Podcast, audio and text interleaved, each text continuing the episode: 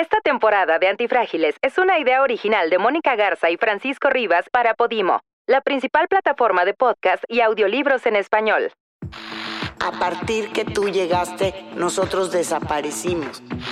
Yo te crecí para que seas perfecto.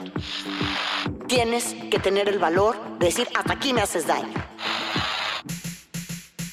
Dice un pensador contemporáneo del Medio Oriente, Nicolás Nassim Taleb, que hay cosas y personas que se benefician de las crisis. Que prosperan, crecen al verse expuestas al cambio, al azar, al desorden y a los estresores. Y que les encanta la aventura, el riesgo, sobre todo la incertidumbre. Nosotros, Mónica, Francisco, somos, eso, antifrágiles. Antifrágiles.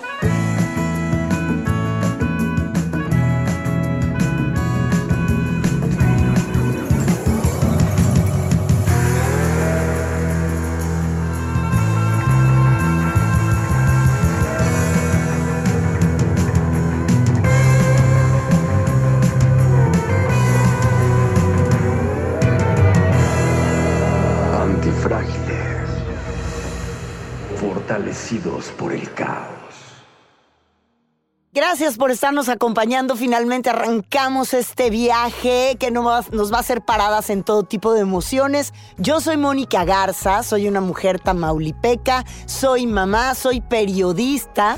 Yo soy Francisco Rivas, soy el director del Observatorio Nacional Ciudadano, pero soy economista, soy psicólogo, soy chilango y aquí estoy encantado de estar contigo, Mónica. Igualmente, como verán, pues somos dos personalidades completamente contrastadas, pero somos dos personalidades a las que nos unió primero el trabajo y después exactamente como se llama este espacio, este podcast, la antifragilidad, el ser antifrágiles. Es decir, ser personas que a pesar del caos o a gracias al caos crecen, se desarrollan y se hacen personas más completas. Bien dice el dicho, lo que no te mata te fortalece. Y creo que Francisco y yo, al igual que muchísimas personas que nos están escuchando, han tenido que pasar por unas cuestas en la vida durísimas de enfrentar, retadoras. Y por eso tenemos que agradecer esta posibilidad que da Podimo de conversar acerca de esos tropiezos que te hacen fuerte. Mónica, tú eres acos- la acostumbrada entrevistadora. Hoy te vas a estrenar en un rol diferente. Vas a abrirte, vas a compartir. Sí, por supuesto, porque aquí de lo que se trata es de ese yo también estuve ahí. Porque es bien fácil hablar de los demás y ahí tengo una amiga que le pasó. El primo No, de un vecino. Exacto. No, aquí somos nosotros también. Somos seres humanos, somos vulnerables, somos débiles. En nuestras debilidades nos hemos tenido que ver obligados a fortalecernos, a ser antifrágiles. Y dejen que les platique cómo nos conocimos, Mónica y yo, más bien cómo nos hicimos amigos, porque nos conocimos en el trabajo, pero nos hicimos amigos a partir de compartir nuestras historias de vida, nuestras historias familiares, en donde los dos tenemos una familia de origen con un problema, con un trastorno que afectó profundamente nuestras vidas. Tú yo ya habíamos platicado que la, en mí, por ejemplo, la locura nunca la he visto como algo anormal, ni me parece tan raro ir al psiquiatra, ni el tema de las medicaciones, porque en mi familia, pues la gente loca era pues lo común. Y loca lo digo con sentido del humor, o sea, no los estoy etiquetando. Locos, todos estamos un poco locos. Lo que pasa es que nos da muchísimo miedo de repente esas etiquetas, cuando lo que deberíamos de, hacer es normalizarlo porque todos tenemos un gradito de un cablecito que está fuera de su lugar. Lo interesante es ver cómo acomodamos a nuestra vida, porque a veces el cable no va a ser posible acomodarlo en el cerebro, pero sí tu vida, pues a este pequeño error con el que la vida te lanzó al planeta. Hoy ya se expone la salud mental como algo normal, como un reto que tienen las personas. Cuando pues, yo era niño, de esto no se hablaba. Claro. Literalmente tú utilizaste este término que tiene un una acepción peyorativa que es loco. Claro. Entonces, creo que es muy importante que hoy sí podamos hablar de estos temas, que existe información. Y aquí uno de los aspectos en los que estaremos invitándoles es, no estás solo, hay quien te puede apoyar. Si algo, si tú sientes que tienes una necesidad, hay expertos que te pueden decir cuál es el camino. Sí, sobre todo, y hay que echar mano de nuestros recuerdos más dolorosos. Hay que meternos en los terrenos incómodos. Tenemos que tener el valor de hacerlo porque si no, no vamos a poder hacer cómoda nuestra vida si no aprendemos a convivir con nuestros dolores de la infancia. Aquí hemos, bueno, Francisco y yo hemos hablado muchas veces de lo que es ser un adulto llevando por dentro un niño herido. Porque al final del día, la vida de los adultos siempre y, y, la forma en la que se relacionan con las demás personas, con sus parejas, con sus hijos, con sus jefes, en el ámbito profesional, es el resultado de huellas que te quedaron en tu primera infancia, en tu primer reto de relacionarte con un mundo. Y en eso tiene que ver tu mamá, tu papá, tus hermanos, tus abuelos, todas aquellas cosas que te marcaron para bien y para mal y que es lo que hace que las personas adultas actúen en consecuencia. Por eso hay tantos, eh, pues digamos, caminos espirituales que siempre te dicen, vete a ver cómo está tu niño, el niño que eras, ¿no? Mira, las personas construimos la manera en que entendemos el mundo a partir de nuestras primeras relaciones. Uh -huh. La familia de origen, por presencia o por ausencia, incluso las familias que no están, o sea, un papá que no está, una mamá que no está, o porque no estuvo físicamente o porque sí, falleció. O porque sí estaba físicamente, sí estaba... pero no estaba nunca como la mía, ¿no? Exactamente, te marcan, te enseñan cómo debe ser el dar y el recibir. Uh -huh. Y Ándale. nos dan ese camino a través del cual eh, pues constantemente nos estamos topando a lo largo de la vida. Hay una máxima en psicoterapia que te dicen, cuando ya no tengas cómo trabajar con el paciente, regresas a, sus papás, siempre habrá algo que pueda salir y que pueda ayudar a desbloquear lo que está viviendo la persona en este momento. Sí, claro. Y sobre todo, cómo te empezaste a relacionar tú con el mundo a partir de lo que te decían tus papás que eras para ellos o que eras en la familia. Digo, no sé cómo lo, lo hayas vivido yo. Yo, por ejemplo, crecí yo fui el pilón, le llamaban el pilón de la familia porque yo nací, mi hermano... Eras regalo de amor. No, pues no sé si tanto así, pero yo creo que más bien fue un, se les chispoteó y pues ni modo. Pero mi hermano mayor me lleva 12 años, mi hermana mayor me lleva eh, 9 años y medio. Luego llegué yo cuando nadie lo esperaba y una vez, alguna vez, mi hermana mayor me dijo, es que el día que tú naciste mi hermano y yo desaparecimos para mis papás. Y digo, mi hermana me lo dijo con toda sinceridad y yo estoy segura que mi hermana me adora. Nada más que si te pone una dosis de pequeño resentimiento de a partir que tú llegaste, nosotros desaparecimos. O sea, es muy fuerte no, es decir fortísimo. algo así. Y ahí es donde yo digo la familia. O sea, la familia puede ser un contenedor muy agradable, donde tú buscas refugio, donde tú... Y a veces puede ser ese refugio del que hay que huir. En mi caso es parte y parte, no sé, no sé en el tuyo. Mira, yo nací en un contexto completamente diferente. Mis papás se casaron y se divorciaron en 3-2-1. Sí. Mi mamá eh, tenía un novio con el que había estudiado toda su carrera en Italia, se iba a casar con él, viaja a México, mis abuelos vivían aquí en México, uh -huh. eh, conoce a mi papá y tres meses después se casan una semana después se separan y luego intentan recuperar y en el intento nazco yo. Es decir, sale mi mamá embarazada, pero uh -huh. yo no tengo recuerdos de mis papás juntos. Sí. Y mi mamá desde pronto me llevó a vivir a Italia y literalmente pues ahí se rompió una relación con mi papá, pero por yo sí nací con una serie de altas expectativas. A mí mi mamá siempre me dijo, yo te crecí para que seas perfecto. Y eso fue algo que me ha perseguido toda la vida y que es el gran trabajo que yo tengo que hacer. O sea, ¿cómo le hago para aceptarme a mí mismo con mis imperfecciones? Uh -huh. Porque hasta la fecha, cuando algo no me sale perfecto, me sigue doliendo en el corazón. Claro, fíjate que a mí me pasó exactamente lo contrario. O sea, mi papá, a mí, para empezar, me educó como niño. Eso es algo muy curioso. A la única que le gusta, mi papá era cazador profesional y le encantaba la pesca y le encantaba, o era un hombre como eh, muy acercado a los deportes y, y, tal. Y mi hermano mayor, pues no era exactamente así.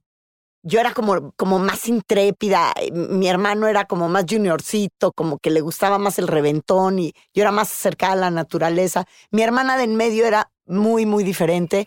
Entonces a mí era la que me llevaba de cacería, a mí era la que Y al final, cuando yo pedía juguetes de niño, porque así era, yo no era una niña que jugaba las muñecas, yo no era una niña, jamás jugué a ser mamá, por ejemplo. Y dicho sea de paso, pues ha sido uno de los grandes retos de mi vida. Yo siempre he dicho que soy una mamá con muchísimos defectos y bastante deficiente, pero pues bueno, para bien y para mal es la mamá que a mi hija le tocó tener, ¿no? Pero yo no fui una niña que jugara a ser mamá. Pero mi papá siempre me decía, cuando estábamos viendo la televisión y yo veía, estábamos viendo la lucha libre, por ponerte el ejemplo, yo le decía, cuando yo sea grande yo quiero ser luchadora. Y él se volteaba y me Y decía, sí lo eres. serías la gran, mi papá me decía, tú serías una gran luchadora porque eres muy rápida, porque eres muy fuerte. O si yo decía, estábamos viendo el tenis, pa, yo quiero meterme a clase de tenis. Uy, tú serías una gran tenista. O sea, él me convenció de que yo sería la mejor y un día salí de la burbuja de mi casa y me di cuenta que ni era la mejor,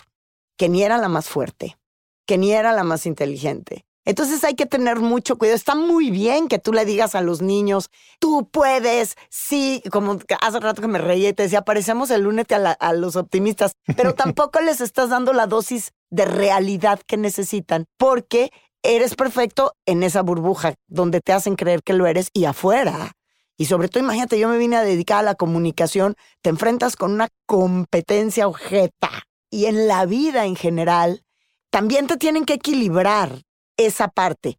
Ahora, lo que tú dices de que tu mamá te decía, tienes que ser perfecto, nosotros en mi casa, como muchas personas, crecimos tratando de cubrir las expectativas de tus papás. Entonces, te da miedo decir la verdad y eso es gravísimo. Te da miedo decir, si eres gay, que eres gay, porque pues eres el que tienes, si en el caso Mm. tuyo, que eres hombre, pues entonces te tocaba perpetuar el apellido de tu papá y entonces como que eso no va a pasar. No, y no solo es si vienes con un defecto de nacimiento. De hecho, en mi caso en particular, cuando yo salí del closet o cuando el closet me escupió, si yo veo las fotos de niño, digo, "Hi- hijo, no se me notaba nada. Pues obviamente a los 16 años mi mamá lo vivió como un shock, me corrió de la casa, no pudo con eso. Y ahorita que te escucho, una de las cosas que sí quiero decir es, me parece importante reconocer el impacto de la familia de origen pero aquí hay dos elementos. Uno, la familia de origen no necesariamente es la familia que nos tenemos que llevar para toda la vida. Podemos construir familias diferentes. Pero tenemos que tener eh, la capacidad de poderlas construir, porque muchas veces cuando vienes de una familia disfuncional, Muy dañada. Y yo me, y yo la verdad me aculpa, o sea, me reconozco, me ha costado mucho trabajo yo formar una familia disfuncional, perdón, una familia funcional, porque no sé de dónde agarrarme. La, er- la mía era tan disfuncional por todos lados que de dónde agarro el ejemplo. Mira, yo en ese tuve suerte porque yo sí construí una Sí. familia luego que no era la familia consanguínea. Ay, qué cosa que yo ya me estoy encuerando aquí. Creo que ni a mi psiquiatra le he dicho todo esto. Y para quienes no la ven, sí se está encuerando. Eso No. quisieras. Pero bueno, regresando a esto, pues yo sí tuve la suerte de poder construir una familia de origen. Y esa, digo, una familia de elección. Pero eso también me ayudó a decir algo. Sí, nuestros papás fueron difíciles, o sea, yo tuve un papá ausente y una mamá loca, pero también fueron papás, incluso en la locura y en la ausencia, también dejaron huellas muy ¿Cómo positivas. no? Claro. Y esas hay que reconocerlas. No, nuestros papás no son culpables de todo. Nuestros papás seguramente hicieron lo necesario para que tengamos años de psicoterapia por Sí, delante, claro. pero tenían sus buenas intenciones y, tam- y a la par sí nos permitieron crecer, porque eso que estás diciendo, pues sí, fue una familia disfuncional y todo, pero hoy eres una mujer exitosa, eres una mujer antifrágil, eres Ujú. una mujer que da mucho amor, eres una gran amiga. No podría ser esta persona que yo quiero tanto, que admiro Gracias. tanto, Gracias, sin- Pancho. si no tuvieras todo eso que has construido y que también pues te sirvió el dolor que en algún momento viviste. Pero yo creo que también tenemos disfuncionalidades que nunca vamos a poder arreglar. Y tenemos que comenzar por reconocerlas y por reconocer que nunca lo vas a poder arreglar. Entonces tienes que administrar tu vida en función de eso. Decir, esto es algo que nunca voy a tener. O sea, como muchísima gente que le debe de pasar lo mismo. Yo tuve la pues particularidad de tener una vida donde tuve que cambiar de locación muchas veces. Me he cambiado de país, me he cambiado de casa miles de veces. Primero porque, pues por el trabajo de mi papá, después porque mis papás se divorciaron, después porque yo decidí eh, salirme de casa de mi mamá para irme a vivir a casa de mi papá, después porque me casé, me cambié de país, me regresé a México, es decir, me volví a cambiar de país. Entonces soy una persona que siempre tiene esta necesidad de estarse yendo. A lo mejor esa es la razón, y lo veremos en capítulos posteriores, cuando hablemos del matrimonio y del divorcio.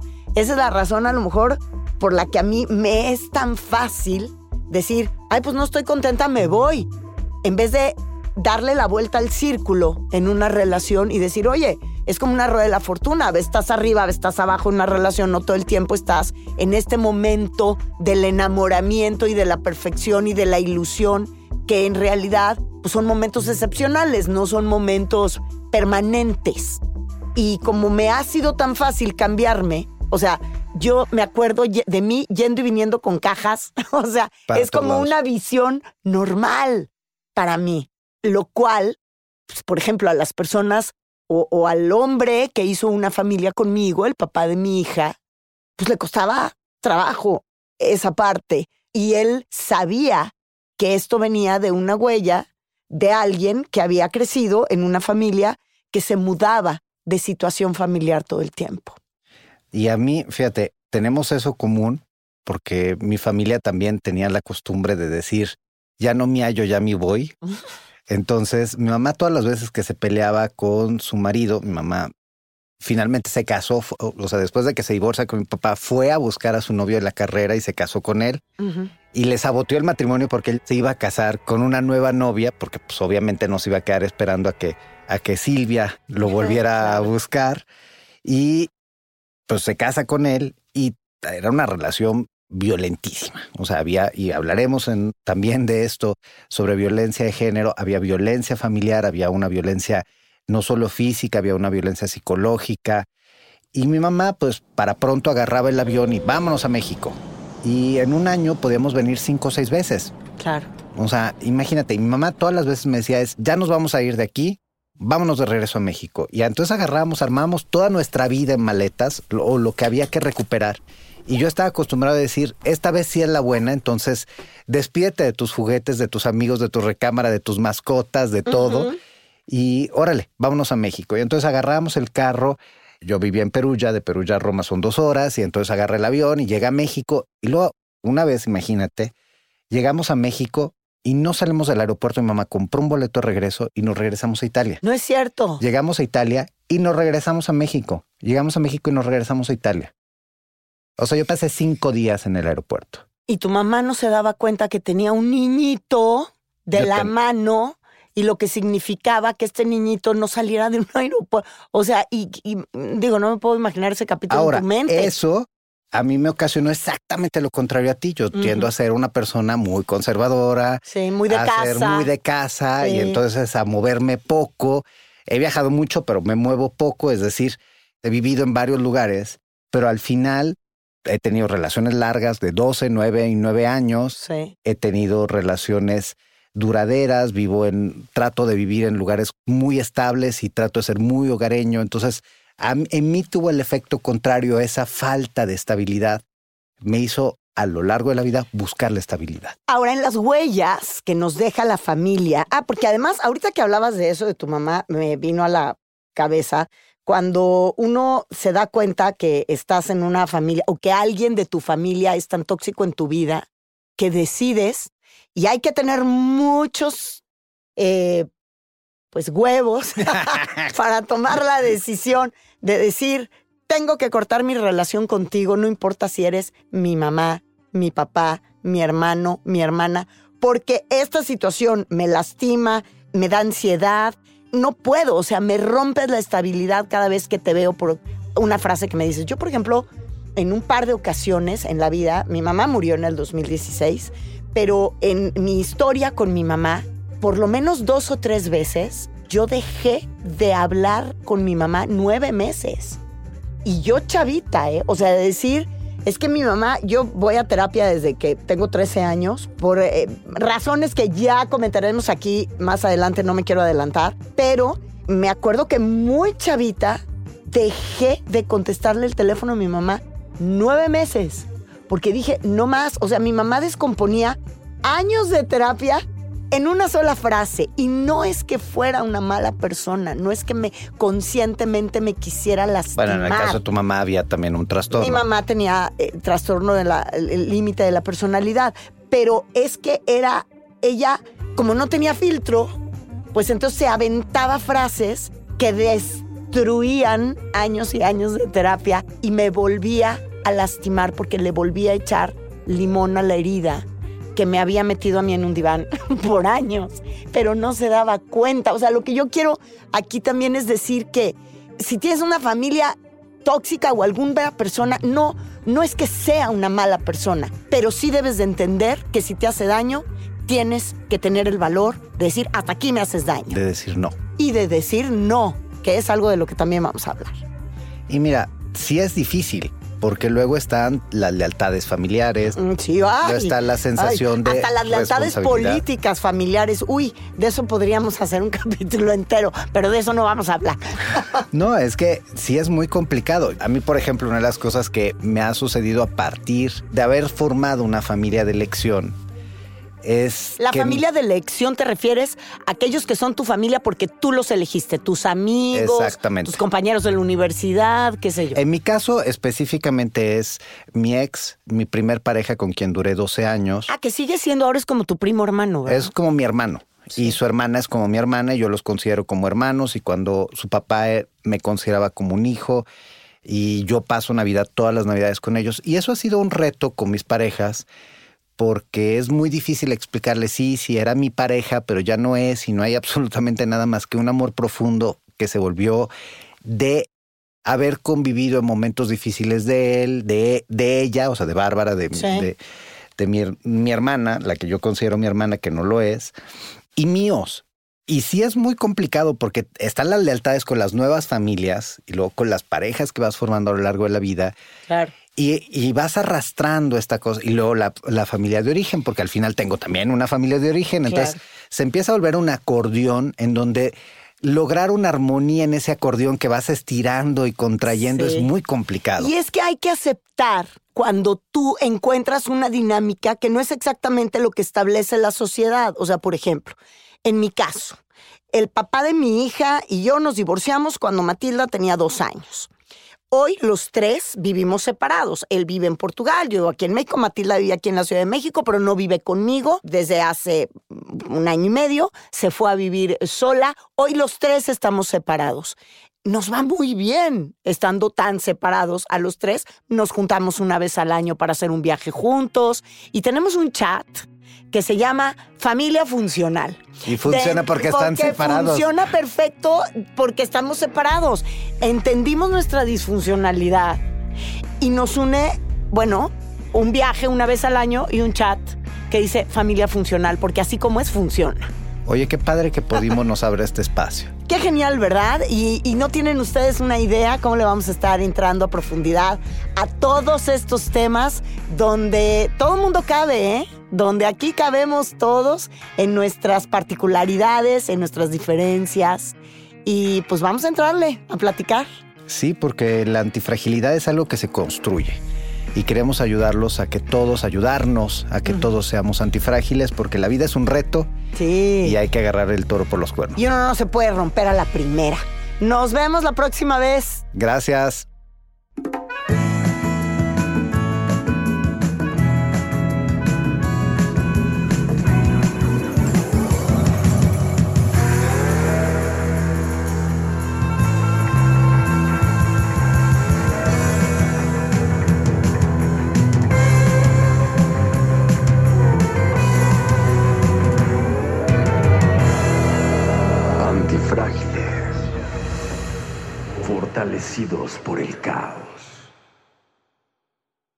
Temporada de Antifrágiles es una idea original de Mónica Garza y Francisco Rivas para Podimo, la principal plataforma de podcast y audiolibros en español.